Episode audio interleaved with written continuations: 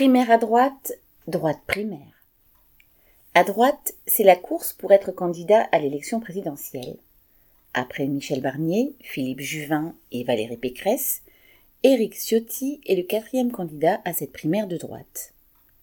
Xavier Bertrand, lui, en revanche, se dit prêt à se présenter à l'élection présidentielle en dehors de la primaire.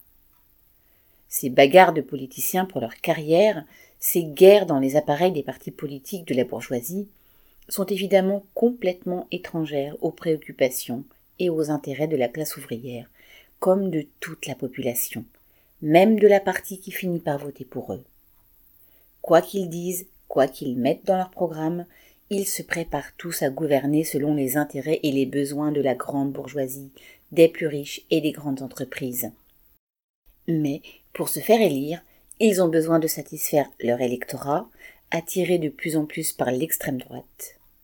Depuis des années, en bons démagogues qu'ils sont, ils reprennent sciemment les idées du RN pour s'emparer et chercher à garder leurs électeurs. Avec la campagne présidentielle qui démarre, la course aux propos les plus anti-pauvres, anti-immigrés et réactionnaires a repris de plus belle, et chacun y va de sa petite ou grosse pierre. Valérie Pécresse a donc pris comme slogan, ouvrez le guillemets, la fierté française retrouvée, fermez le guillemets, à destination de ceux qui oublient, en hurlant des cocoricots, qu'ils sont écrasés par le grand capital.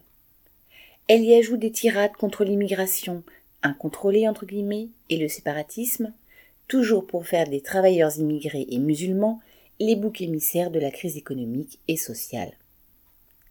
Face à cela, Ciotti a sorti l'artillerie lourde. Il veut, dit-il, revenir sur les lois qui régissent l'acquisition de la nationalité afin de rétablir ce qu'il appelle le ouvrez guillemets, droit du sang, fermez pour que, ouvrez guillemets, la France reste la France, fermez guillemets. Pour lui donc, il ne suffit pas d'accuser de tous les maux les immigrés et les étrangers, mais il ajoute ceux qui, nés ailleurs, sont quand même de nationalité française. Et il atteint un sommet en proposant, ouvrez les l'inscription dans la Constitution de nos origines chrétiennes. Cette religion-là, importée du Moyen-Orient par les adeptes d'un fou de Dieu palestinien, ne lui pose pas de problème. Bien entendu, il veut, ouvrir les porter un projet pour plus d'autorité, plus de liberté, plus d'identité, les guillemets. Ça sonne bien aux oreilles de l'électorat réactionnaire, et ça ne veut rien dire. Enfin, il ajoute sa touche de cadeau aux riches, avec une baisse des droits de succession et une révision de l'impôt sur le revenu, dans le sens de faire moins payer les plus hauts salaires. Tout cela pourrait être juste écœurant et ridicule. Mais dans leur course à la démagogie, ces tenants de l'ordre social agitent toutes les idées qui le confortent, en particulier celle de la division entre travailleurs et celle de l'autoritarisme contre les protestataires. Marion Ajar.